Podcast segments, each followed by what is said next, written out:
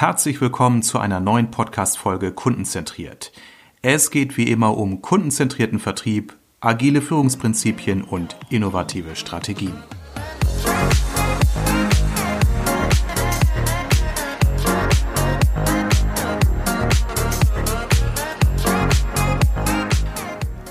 Hallo hier zu meiner neuen Ausgabe im Podcast Kundenzentriert. Heute geht es um das spannende Thema Metaphern. Ich habe zu Gast heute Professor Dr. Holger Lindemann, Pädagoge und Erziehungswissenschaftler. Nur bevor ich jetzt selbst viel erzähle, lieber Holger, herzlich willkommen erstmal zu meinem Podcast und magst du dich einfach mal selber mit eigenen Worten vorstellen? Ja, erstmal vielen Dank für die Einladung, ähm, hier was zu dem Thema zu erzählen. Äh, ja, ich bin äh, systemischer Supervisor und Organisationsberater ähm, arbeite als Professor an der Medizinischen Hochschule Berlin ähm, im Bereich Entwicklungspsychologie und systemische Beratung. Ähm, und wir haben ein Institut in Hamburg, wo wir systemische Ausbildungen anbieten im Bereich Beratung, Coaching ähm, und bin da sehr aktiv. Klasse. Selber. Ja. ja. Entschuldigung, bitte. Sel selber mache ich ganz viel Supervision und Beratung in ähm, sozialen Einrichtungen, Krankenhäusern, äh, aber auch in der Computerbranche oder im Flugbusiness. Super, ja, du bist ja sehr breit aufgestellt, wobei du da schon ja. der Spezialist, der, der, der Guru der Metaphernarbeit bist. Und so habe ich dich ja auch vor äh, wenigen Wochen kennengelernt. Du warst ja Gast eines Symposiums äh, unserer Gesellschaft für systemische Organisationsberatung. Und ich war sehr gespannt auf, auf diesen Workshop, weil ich dich äh, kenne von einigen deiner Bücher. Du hast ja schon viel veröffentlicht, auch zum Thema Metaphern oder auch Systemtheorie, aber jetzt speziell Metaphern. Und ich war jetzt echt gespannt, äh, dich live zu erleben. Ähm, als ich hörte Professor Dr. Holger Lendemann, da dachte ich, oh, das wird jetzt entweder ein super trockener Fachvortrag oder was sehr, sehr kundenzentriertes, sehr teilnehmerorientiertes. Und zum Glück hat sich letzteres bestätigt. Wir haben wirklich einen ganz, ganz spannenden Nachmittag miteinander verbracht. Du hast mit uns viel äh, geübt, praktiziert, aber auch mit theoretisch perfektem Background, was mir sehr, sehr geholfen hat, dieses Thema nochmal für mich viel, viel besser zu äh, erschließen. Ähm, wie bist du eigentlich selbst zu diesem Thema gekommen als äh, Pädagoge und Erziehungswissenschaftler? Du hast ja auch irgendwann mal den zündenden Funken gehabt. Ja, also ich habe gemerkt, dass ich äh, in dem Moment, wo ich beratend tätig bin, ähm, sehr schnell dazu greife, Sachen zu visualisieren mhm. ähm, in der Beratung. Und da ich selber ein sehr visueller Mensch bin, äh, hatte ich schon immer ein sehr feines Gespür für die Worte, die verwendet werden. Ja. Und unsere Sprache ist voll von Bildern. Ne? Also wenn äh, ein äh, Klient ähm, berichtet über seine Arbeit und hat dann äh, so äh, Garten- und Landschaftsbau-Metaphern. Ne? Also das muss man mal zurechtstutzen oder äh, der Apfel fällt nicht weit vom Stamm und all solche Bilder. Ja. Ähm, dann kann man da sehr gut dran andocken, wenn man äh, Rapport aufbauen will oder ins Pacing geht. Ja, ja. Äh, man kann aber auch andere Bilder rein man merkt dann sehr schnell, auch wenn man mit mehreren Personen, also nicht nur im, im Einzelkontakt äh, arbeitet, dass manchmal die Sprachbilder, die verwendet werden, überhaupt nicht zusammenpassen. Also da hat mhm. man einen Kollegen, der hat so Gartenbaumetaphern und der andere hat was ganz Mechanisches. Äh, da passt die Sprache schon nicht zueinander. Okay, ja. ja. Ich habe dann selber so ein bisschen äh, experimentiert und geschaut, was kann man eigentlich machen, wenn man diese Sprachbilder gezielt aufgreift und weiterentwickelt. Ähm, und habe zum einen festgestellt, dass es dann sehr schnell äh, in der Beratung eine gewisse Leichtigkeit kriegt, dass auch Humor mit dazu kommt äh, und dass einfach neue Sichtweisen entstehen. Ähm, und es waren immer so kleine magische Momente, ähm, von denen aufbauend ich dann versucht habe, das in meinen Büchern zu standardisieren und mal zu schauen, was gibt es eigentlich noch alles. Weil die klassische Metaphernberatungsliteratur bestand eigentlich immer daraus, dass man äh, gesagt hat, naja, es gibt halt so analoge Geschichten, die man Klienten erzählen kann und das ist dann die Metapher, ne, die in der mhm. systemischen Beratung zum Beispiel verwendet wird. Und ich glaube, das ist wesentlich weitgehender, das Thema. Ja, ja. Ja, du hast, ähm, ich hatte mir da so äh, Randnotizen gemacht, äh, du hast unter anderem gesagt, es ist ja auch für, für uns Menschen, die wir eher so rational analytisch denken in unserer Geschäftswelt, auch in unserer wissenschaftlichen Welt, einfach auch mal ein fantastischer Perspektivwechsel. Einfach ja. auch mal uns einzuladen, ja. mal bildlich intuitiv, hatte ich mir aufgeschrieben, bildlich intuitiv genau. zu denken. Ähm, ja, also man bildet, hm? Mhm. Ja, bitte. Man, man, bildet ja in dem Moment, wo man auch zum Beispiel Sprachbilder aufgreift, ähm, eine Analogie zum, zur Lebenswirklichkeit der Klienten. Also wenn ich jetzt zum Beispiel äh, zwei Geschäftsführer habe und der eine sagt, oh, jetzt wird ja alles neu verteilt und ich will auch ein Stück vom Kuchen abhaben, ähm, und ich dann dieses Bild, jemand will ein Stück vom Kuchen abhaben, nicht einfach nur als, als äh, übertragene Bedeutung wahrnehme, sondern einfach mal frage, oh, was ist das denn für ein Kuchen? Wie sieht der aus? Und dann rede ich erstmal nur über diesen Kuchen und wie der verteilt wird und äh, wonach der schmeckt und ob das der Kuchen ist, den alle haben wollen oder ob es mehrere Kuchen gibt. Ähm, wir analysieren ein Problem und mögliche Lösungen innerhalb des Bildes mhm. und ähm, finden dadurch ganz neue Zugänge, ähm, spielerisch mit Veränderungen zu experimentieren und können dann die Ergebnisse wieder auf die Lebenswirklichkeit von Klienten übertragen. Weil möglicherweise finden sie eine Lösung dazu, wie der Kuchen verteilt werden kann und können das dann übertragen auf ihre tatsächlichen Verteilungskämpfe in der Firma. Genau, das, das, äh, daran erinnere ich mich auch. Das hast du sehr schön mit zwei, drei Beispielen mal bei unserem Workshop untermauert. Und äh, ja. Ich, ich habe so zwei Effekte wahrgenommen. Den einen Effekt, den du ja auch immer beschreibst, nämlich, dass man bildlich intuitiv nochmal einen ganz anderen Zugang zur Thematik bekommt. Ja. Und das Ganze hat dann ja auch schnell ohne dass es jetzt geringschätzend ist, aber auch was Humoristisches. Es bekommt ja sowieso eine andere Bedeutung. Ja. Stück Kuchen verteilen ja. hat ja etwas anderes, als wenn man von, von äh, ähm, Reduzierung von Arbeitsplätzen spricht, ne? oder, oder Gewinnverteilung. Also es bekommt genau. eine andere, es ist weniger dramatisch, es ist eher so ein bisschen spielerischer und man kann dadurch leichter diese Metapher bedienen und der Transfer erfolgt dann wieder zurück und dann geht's wieder in die, in die ernste Realität. Ja. Das und hat mich sehr angesprochen. Ja ganz ja, und methodisch gibt's ja ganz viel, was da andockt. Also auch zum Beispiel die Arbeit mit Figurenaufstellung. Oder jetzt gerade diese Sets äh, von äh, Playmobil Pro, die auf den Markt kommen. Mhm. Ich, ich mhm. äh, stelle Figuren auf, die mhm. eine Metapher oder eine Übertragung sind dessen, was da in der Firma passiert. Mhm. Und ich kann mit diesen Figuren ganz spielerisch Lösungen und. Probleme simulieren. Ähm, und dann erst wieder überlegen, was äh, bedeutet das im wirklichen Leben. Und Stimmt, da gehe ich genau, halt tatsächlich ja. von einem rational-analytischen Denken zu ähm, einem eher bildlich intuitiven äh, Arbeiten ähm, und schaffe dadurch, dass ich neue Muster äh, anwenden kann, auch ganz neue Lösungsmöglichkeiten. Ja. Gibt ja dieses eine schöne Zitat, das Albert Einstein zugesprochen wird. Äh, Probleme kann man niemals mit derselben Denkweise lösen, durch die sie entstanden sind. Und genau das bietet eigentlich die Arbeit mit Metaphern. Ja, ja. Also ich arbeite ja auch, ähm, wenn ich beratend äh, tätig bin, ob ich im Coaching-Setting bin oder äh, mit einer Gruppe arbeite, auch sehr viel mit Bildern, mit Bildkarten Jetzt haben wir unter unseren Zuhörerinnen und Zuhörern ja auch viele Führungskräfte. Gibt es denn für, äh, für Metaphern auch Anwendungsbereiche, so im, ich sag mal, nicht beraterischen Kontext? Wir könnten uns jetzt stundenlang über Coaching und, ja. und, und ja, ja. Äh, äh anderes vergleichbares Setting sprechen, aber wir haben ja viele Führungskräfte, die Teams führen, die, die äh, mit Kundenberatung sind. Wo spielen da Metaphern eine Bedeutung?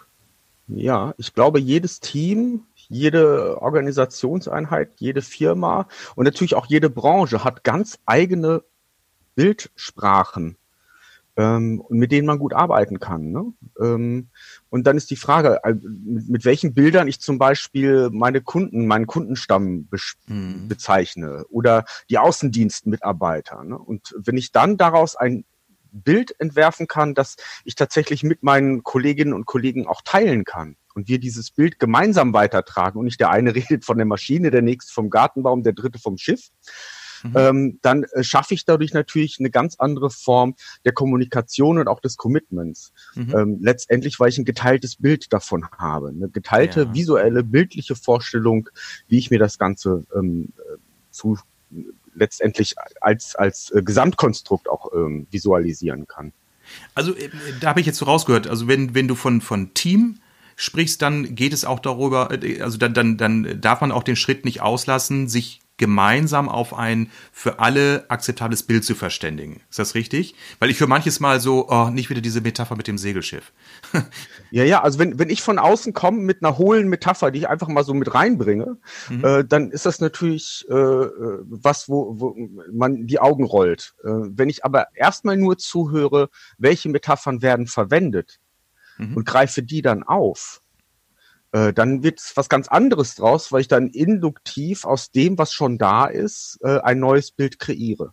Und mhm. nicht einfach stumpf äh, schon vornherein mit äh, allen möglichen Gadgets, die man dann auslegt an Rettungsringen und so weiter, äh, ähm, eine, eine, eine Firma bespaße, sondern erstmal schauen, wie redet ihr eigentlich bildlich? Und das tun sie sowieso jeden Tag über euer Handlungsfeld. Und sind okay, das gute Bilder? Sind das für euch hilfreiche Bilder? Okay, das finde ich sehr, sehr wichtig, weil du hattest jetzt selbst den Begriff Überstülpen verwendet, ist ja auch wieder eine Metapher. ähm, mhm. Oftmals kommen ja dann Berater von außen oder das Top-Management sitzt zusammen und überlegt sich und sagt, okay, wir nennen jetzt die Kampagne ich sag mal, Aufbruch ins neue Universum, ja, weil jetzt vielleicht ja, der ja. Vorstand, ich sag mal, Science-Fiction-Fan ist. Aber eben, er steht möglicherweise mit dieser Metapher alleine, weil äh, 99 Prozent seiner Mitarbeiter sind überhaupt keine Science-Fiction-Fans und äh, ja. oder empfinden diese Metapher als überstrapaziert oder ausgelutscht und, und das heißt, empathisch auch schauen, was passt zum, zur Sprachlichkeit meiner Stakeholder oder zu deren mhm. Welt mhm. oder zu deren Weltanschauung. Das ist für dich ganz, ganz wichtig, habe ich so verstanden. Ja. Ja, ja. Ähm, in dem Kontext wird schnell ja auch dieses Wort genannt Storytelling. Würdest du das mit ja. in den Bereich Metaphernarbeit einordnen oder sagst du, das ist was ganz anderes?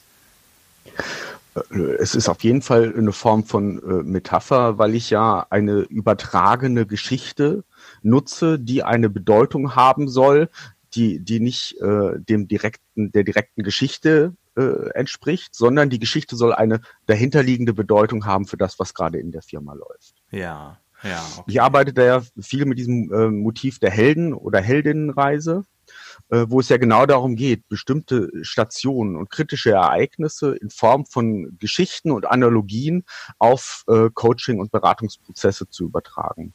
Mhm. Ähm, und ähm, da hat das Storytelling natürlich eine ganz zentrale Bedeutung die Heldenreise ist natürlich ganz, ganz äh, toll für, für so Entwicklungsprozesse in Teams. Magst du noch mal mit ein paar Sätzen unseren Zuhörern erläutern, was die Heldenreise ist? Ich glaube, es kennt nicht jeder.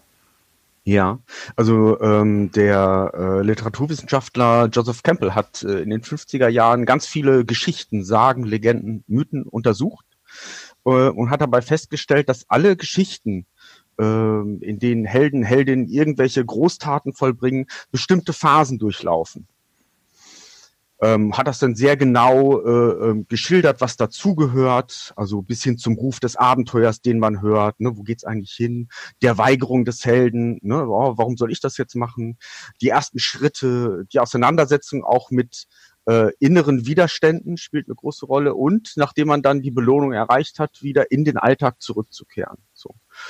Ähm, und dieses universale Ablaufschema von Heldengeschichten, ähm, kann man auch gut als Vorlage nehmen für alle Herausforderungen, denen sich Menschen in ihrem Leben stellen müssen. Mhm. Ich kann jetzt bei jeder Aufgabe, die mir bevorsteht, und da geht es jetzt nicht um die äh, Superhelden mit Superkräften, sondern auch um äh, Alltagshelden, ne? die, die äh, einfach manchmal vielleicht auch kleine Aufgaben lösen. Ähm, und kann mir überlegen, was ist eigentlich der Ruf deines Abenteuers? Was ist deine Weigerung? Was ist deine Belohnung? Wer sind deine Gefährten? Was ist dein Schatten? Also dein, dein großer Gegenspieler? Und wie kannst du das bewältigen? Und kann dann so ein Stück die Idee verfolgen, mit jemandem, sei es jetzt eine Einzelperson, ein Team oder auch ein ganzes Unternehmen, ähm, so ein Stück das Drehbuch einer zukünftigen Veränderung zu schreiben und es in Form einer hm, relativ leichten, fantastischen Geschichte zu antizipieren. Und dadurch, dass man diese Geschichte erzählt, ähm, kriegt man ganz viele Anregungen für richtig äh, konkrete Problemlösungen auf dem Weg, den man dann geht. Super. Jetzt hatte ich, ich gebe das offen zu, wir haben ja in dem Workshop auch ein Coaching-Format von dir äh, erklärt bekommen ja. und, und das auch angewandt, das Triptychon. Und du hattest uns ja erläutert, äh, wie diese Methode äh, ähm, durchzuführen ist. Und wir haben das selbst auch angewendet mhm. und wir haben diese Karten von dir bekommen, gemalte Karten, die ja so, so aus der Fantasy-Welt stammen. Äh, und äh, jetzt hatte ich dann so zwischendurch mal so einen Impuls, naja, ist ja ein bisschen wie so Tarotkarten. Irgendwie passt es ja immer. Ne? So nach dem Motto, was nicht passt, wird passend ja. gemacht. Aber dann war ich wiederum überrascht, dass ich diesen, diesen, diese, diesen Impuls in dem Augenblick, wo ich Fallgeber war, also wo ich der, mhm der mhm. Klient war, dass dieser Gedanke überhaupt nicht mehr auftauchte, weil ja. ich glaube, ich ja aus den Bildern nur das auch wirklich erkenne, was dann für meinen Kontext passt und das andere mhm. filter ich einfach raus, oder? Ja. Also das, was du jetzt meinst, war ja eine Methode mit zufällig gezogenen Bildkarten, ja, die genau, zu einem richtig. bestimmten Anliegen eine Bedeutung haben sollten. Ähm, und was da tatsächlich passiert, ist, dass bei allem, was ich zufällig wahrnehme, von dem ich aber ähm, der Meinung bin, es gehört zu dem Kontext oder zu der Fragestellung, dass mein Gehirn automatisch anfängt, Musterbildungsprozesse äh, abzuspulen. Ne? Das heißt, tatsächlich, so wie du es sagst, ähm, es wird eingepasst in das Thema, was ich gerade habe und ich suche nach einer Bedeutung, die zu meinem Thema passt. Ja. Der große Unterschied zu Tarotkarten ist, dass man für Tarotkarten Handbücher haben kann, die einem sehr dezidiert äh, auflisten, welche Bedeutung es haben soll. und ich als äh, und nicht ich als Klient mit meiner Fragestellung ähm, oder als Team bin ähm, die bedeutungsgebende Macht, sondern äh, das, das äh, althergebrachte Wissen um das Tarot ne, und die richtige Deutung. Und diese Deutungshoheit liegt dann gerne bei den Leuten, die die Karten auslegen oder die als äh, Beratungsfachleute äh, durch die Welt gehen und der Meinung sind, sie erklären mal eben die Bedeutung. Ja, ähm, ja. Das Vorgehen in unserer Metaphernarbeit ist eine komplett andere, weil wir ähm, letztendlich Klienten ähm, oder Teams oder Firmen nur dabei unterstützen, ihre eigenen Bilder zu entwickeln und zu deuten. Und das fand ich eben spannend. Also, dass dieser kleine äh, kritische Anteil, der in mir dann mit einmal Kontakt aufnahm, sagte, Armin, das ist ja so ein bisschen sehr vorbestimmt, ähm, ja. dann sich sofort wieder beruhigte und, und zurückzog, weil nämlich der andere Anteil mir sagte, wow, klasse, ja. Also ich deute ja letztendlich. Und das, was für genau. mich eine Bedeutung hat, das ja. nehme ich wahr auf der Karte und mögliche andere Details an, an Bildelementen treten einfach in den Hintergrund, weil sie jetzt eben nicht okay, also dafür nicht, nicht äh, erforderlich sind. Ne? Wie bei einem Buffet, wo ich mir auch das genau. auswähle, wo mein Empfind mir sagt, darauf habe ich jetzt Lust oder Appetit. Ne? Ja. Also das hat jetzt nicht so was von, was nicht passt, wird passend gemacht, nach dem Motto, da hauen wir mal die Ecken ab, sondern es wird einfach das verwendet, was eben jetzt wirklich zieldienlich ist. Und ich fand das sehr, sehr erstaunlich, weil das äh, kenne ich ja auch aus, aus äh, analogen Methoden oder Verfahren, eben diese äh, bildlich intuitive Fähigkeit, die wir Menschen hier haben, ist ja sehr treffgenau und vor allem auch immens schnell. Ja, ja weil man äh, genau, weil weil man ähm, weil weil viele äh, Bilder, auch Sprachbilder, wenn man sie auswählt, uns emotional ansprechen. Wir kriegen ja. ein Gespür dafür. Ähm, ich mache das mal an einem, an einem äh, Beispiel, das jeder aus seinem Alltag kennt, äh, äh, vielleicht deutlich, warum das einen Unterschied macht. Äh, wenn man eine Wohnung anmieten oder kaufen möchte oder ein Haus von mir aus, dann äh, ähm, bringt es wenig, wenn man rein rational analytisch nur die Pro-Kontra-Listen äh, aufzählt äh, und sagt, naja, es hat fünf Zimmer, ich brauche fünf Zimmer, ist prima, es hat so und so viel Quadratmeter, ich brauche so und so, es hat einen Garten und dies und das, passt, also nehme ich die Wohnung. Die Entscheidung trifft man in dem Moment, wo man in die Wohnung geht und den Raum auf sich wirken lässt und spürt, ist das hier für mich ein guter Ort. Das ist äh, die Entscheidung beim Hauskauf. Also mhm. mag garantiert auch Menschen geben, die es anders machen und das äh, durch andere Leute äh, für sich entscheiden lassen. Aber eigentlich kennen wir dieses Gespür, dass wir erstmal äh, nicht nur anhand der Faktenlage entscheiden können, sondern dass wir äh, so diesen Erlebnisanteil drin brauchen.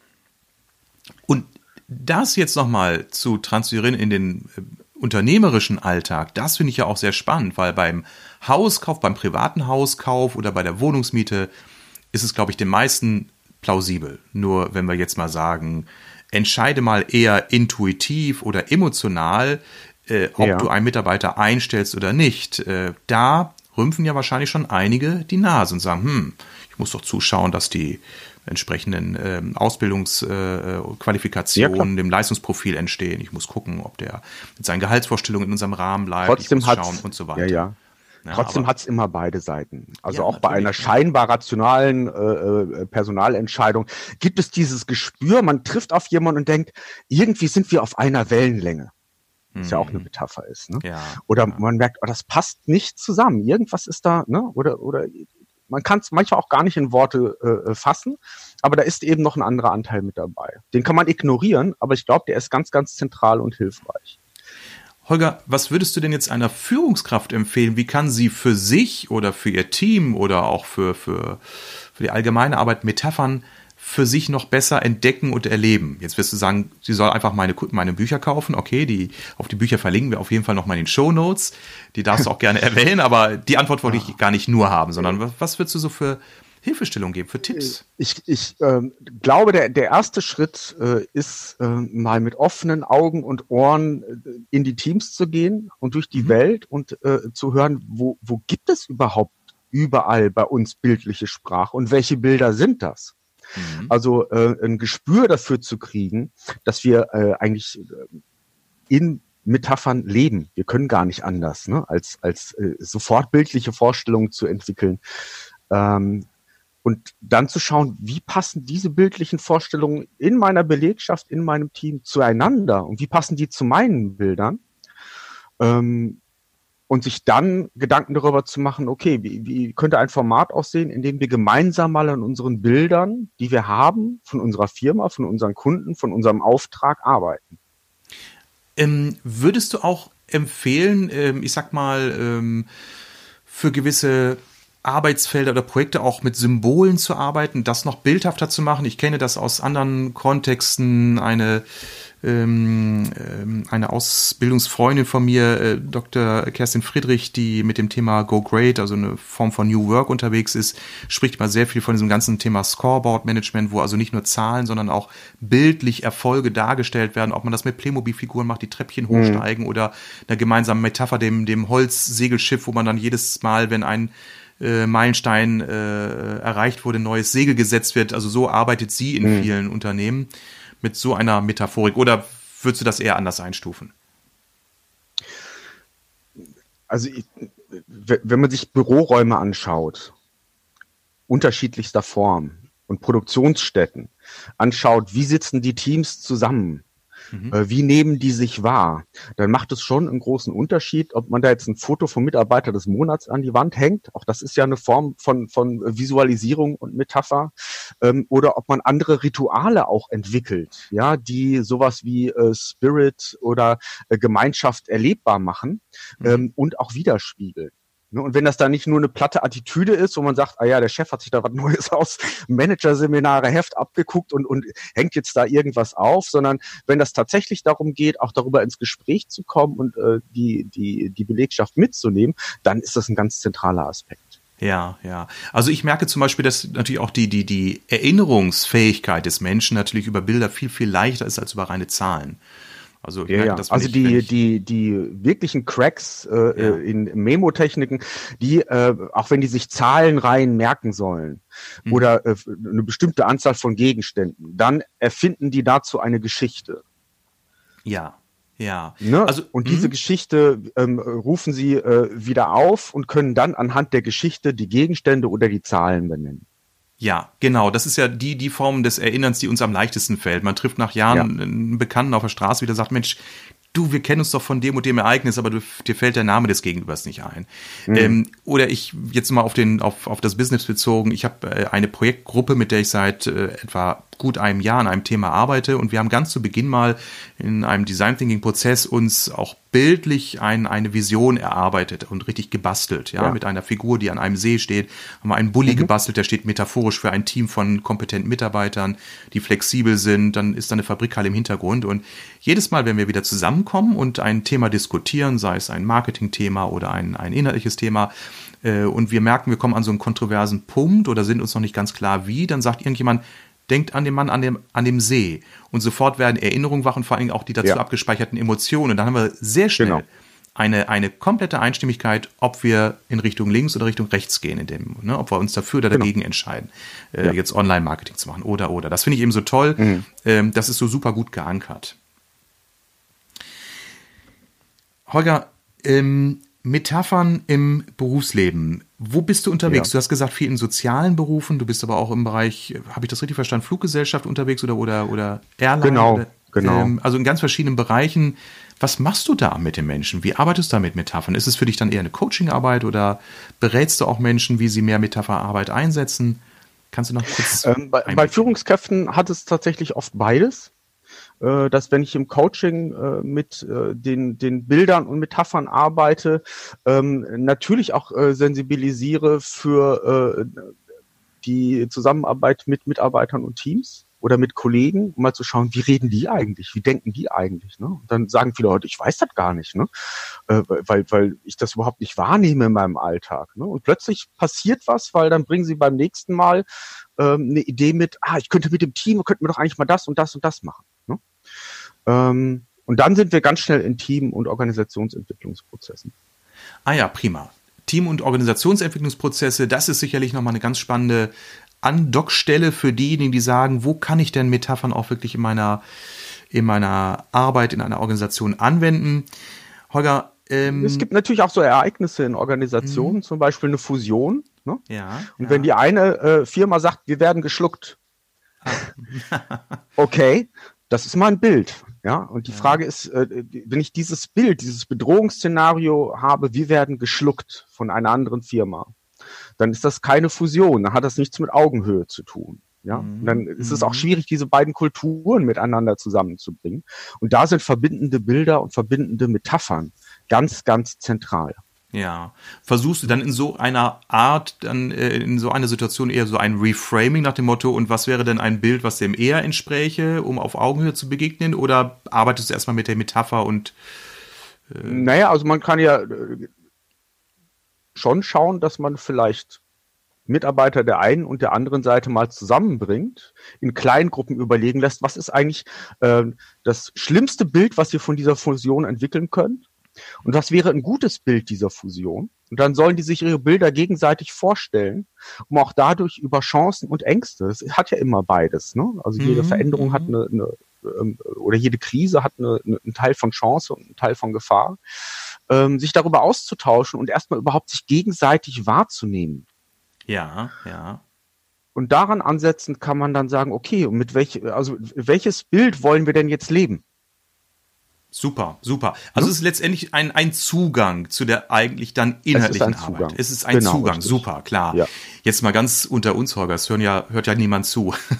ähm, triffst du mit diesem Thema immer auf, äh, auf interessierte Menschen oder gibt es auch den einen oder anderen Manager, der sagt, äh, das ist mir jetzt ein bisschen zu spooky, ein bisschen zu viel bunte Bildchen?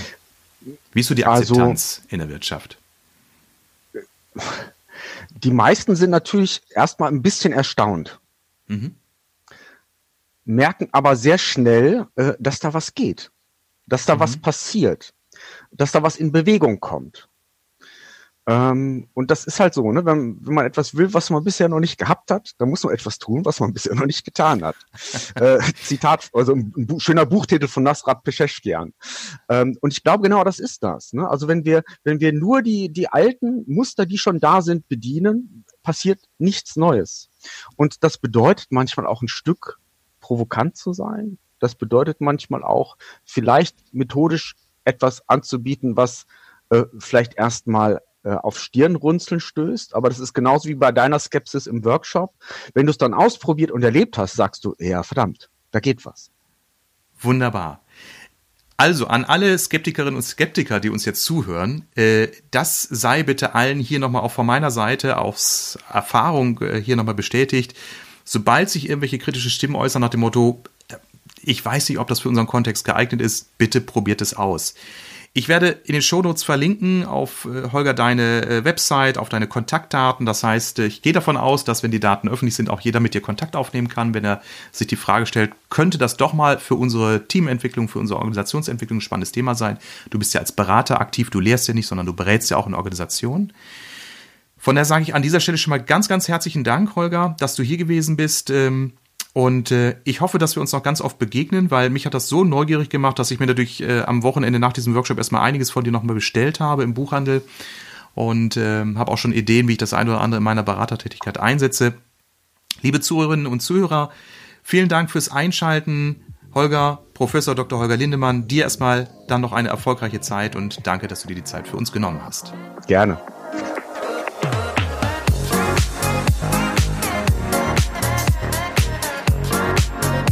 Vielen Dank fürs Zuhören. Alle wichtigen Infos und Links findest du übrigens in den Show Notes. Wenn dir diese Folge gefallen hat, gib mir bitte eine positive Bewertung bei iTunes oder deinem Podcast-Anbieter, damit ich weiß, welche Themen für meine Zuhörer besonders relevant sind. Also, bis zum nächsten Mal.